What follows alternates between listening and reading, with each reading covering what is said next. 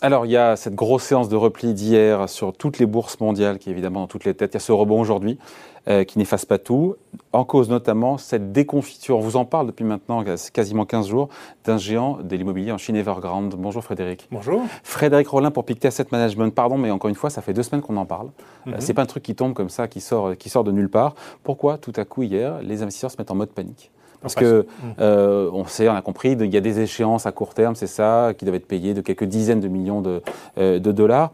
Et, c'est ça qui fait peur. Enfin voilà, pourquoi tout d'un coup, ça y est, ça panique? Parce que voilà, le, le, défaut est en train de s'approcher, il se concrétise, et donc peut-être quelques investisseurs euh, voilà, pouvaient encore espérer un petit peu de, délai, et assez probablement, on va avoir un, défaut rapidement de, de, ce promoteur immobilier. Puis on a commencé à voir aussi quelques effets de contagion.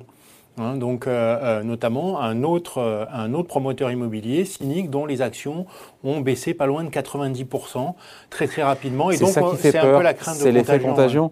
Mais pour, le, pour, le commun des mortels, en quoi est-ce que les déboires, le quasi-défaut du deuxième promoteur immobilier chinois, en quoi ça provoque une telle onde de choc sur l'ensemble des bourses mondiales? Ça n'a rien d'évident pour le commun des mortels, même si. Est-ce que c'est justifié déjà? Même s'il faut rappeler que je crois que ça emploie 3 millions, directement, indirectement, 3 millions de Chinois, euh, et que tout ça est lesté, Evergrande, de quasiment 300 milliards de dettes.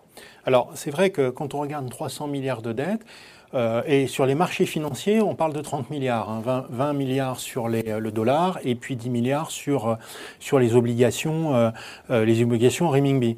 Donc ça représente très très peu du, du, marché obligataire donc chinois. Un risque, donc c'est pas un risque donc le, pas un si, voilà, si c'est juste Evergrande, euh, c'est pas une bonne nouvelle pour les porteurs obligataires, c'est pas une très bonne nouvelle pour les, ceux qui sont investis sur le crédit chinois parce qu'il y aura quand même des pertes. Et pour mais les clients pas qui, attendent, qui attendent leur, leur, appartement. Après, il y a tout le reste en fait, justement, pas forcément ces obligations dont on parle, mais les autres euh, défauts possibles. Et on a là, au total, donc c'est plus 30 milliards, mais c'est pas loin de 300 milliards euh, de dettes qui vont être notamment soit chez les banques, soit euh, euh, chez euh, des particuliers. Alors soit des particuliers bon, qui ont déjà payé leur appartement et qui voudraient bien que cet appartement soit construit à un moment donné à un autre, ou des particuliers qui ont acheté ce qu'on appelle des produits de banque privée, en fait, qui sont des déposites à forte rémunération, mais qui sont adossés à des créances à ces promoteurs immobiliers. sur ces promoteurs immobiliers. Sur ces promoteurs immobiliers.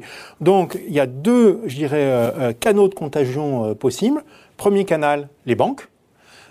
c'est si on prend l'ensemble des promoteurs immobiliers euh, euh, chinois, on est à peu près 6% euh, du bilan des banques. C'est pas énorme, c'est gérable pour les banques. Mais on peut se dire, attention, il y a peut-être quelques banques régionales plus petites qui ont plus que 6%, 6% c'est une moyenne, et qui pourraient avoir des difficultés. Certains disent aujourd'hui c'est peut-être Evergrande le futur Lehman Brothers. Alors, est-ce que, quel est le, bon, le, le parallèle est effrayant, quelle est la part de vérité? Et la, question qui est liée, c'est qu'à l'époque, on avait laissé chuter, chuter Lehman, pour des soucis d'ordre moral, même si économiquement, financièrement, ça coûtait très cher derrière de, euh, mhm. quand il a fallu sauver le, reste de l'économie. Est-ce que là, pour l'instant, Pékin, côté Pékin, c'est un peu la euh, silence radio pour le moment, mais on se dit qu'à un moment donné, ils vont voler au secours Alors, ils ont déjà envoyé des équipes hein, de, de, de, je ne sais pas si on peut appeler ça des commissaires aux comptes, enfin d'analystes qui sont en train de, de passer au peigne fin euh, les comptes de la société. Hein, n'oublions pas que c'est une société aussi qui a beaucoup d'actifs, hein, donc qui est capable de mettre des actifs en face de ses dettes.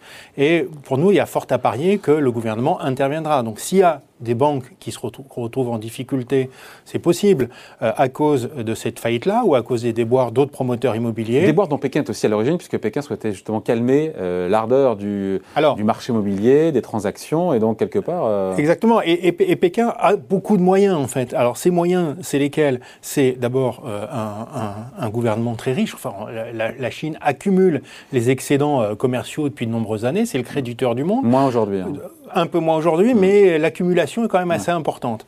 Et puis par ailleurs, euh, c'est un, un, mal un peu auto-infligé en ce sens qu'on a eu une politique monétaire extrêmement restrictive au cours des derniers mois et une, et une politique réglementaire aussi qui a été très restrictive. Donc c'est ça aussi qui a précipité, alors en dehors des problèmes spécifiques de cet émetteur, qui a précipité la crise. Donc Pékin peut très bien retourner euh, ceci, alors probablement pas en, reculant sur les contraintes réglementaires, ça serait vraiment se dédire, mais en, en, réassouplissant euh, sa politique monétaire et donc en remettant un en petit peu machine arrière.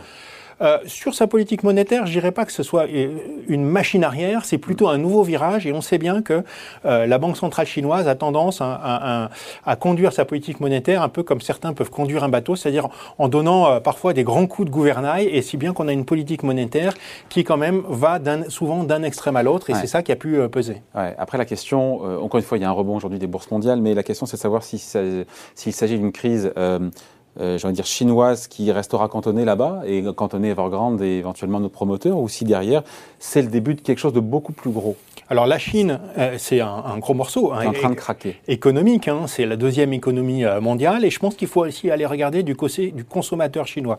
On parlait des banques, mais du côté du consommateur chinois, qu'est-ce qu'on a? On a, on a euh, des, des, Chinois qui ont tendance à beaucoup épargner et qui ont une épargne très très importante. C'est quasiment la moitié de leur épargne mm. sur l'immobilier. Donc s'ils voient l'immobilier baisser, ça peut leur donner envie d'épargner un petit peu plus pour compenser cette baisse. Et donc ça va peser sur la croissance. Et si on ajoute que certains produit euh, d'épargne risque d'être atteint, à ce moment-là, on, peut encore avoir un, effet accentué. On est inquiet Donc, ou pas, attention. On est inquiet ou pas de ce qui se passe en ce moment avec euh, la chute du deuxième promoteur immobilier euh, chinois Alors, si le gouvernement ne fait rien, à ce moment-là, oui, on peut avoir euh, des problèmes en cascade. C'est pas c'est pas un sujet en soi Evergrande trop important, mais on voit que d'autres promoteurs sont touchés, et puis peut-être un ralentissement plus fort, et puis des banques en mm. difficulté, etc. Mais nous, on ne pense pas que euh, euh, le, le gouvernement chinois va laisser faire comme le, les Américains l'ont fait en 2008, mais parce que, enfin, vous souvenez l'histoire Lehman, hein, c'est qu'ils avaient réglé un problème et puis il était bientôt minuit, ils n'ont pas eu le temps quelque part de régler le problème de Lehman Brothers qui est arrivé très très vite. Là, on a un gouvernement quand même qui est déjà assez largement préparé, qui est venu sur le sujet, qui va agir et donc le, la probabilité de contagion, pour cette raison-là, hein, euh, nous paraît très faible. Espérons que vous voyez juste l'ami. Merci beaucoup Frédéric Rollin donc pour Pictet Asset Management. Merci. Merci. Thank you.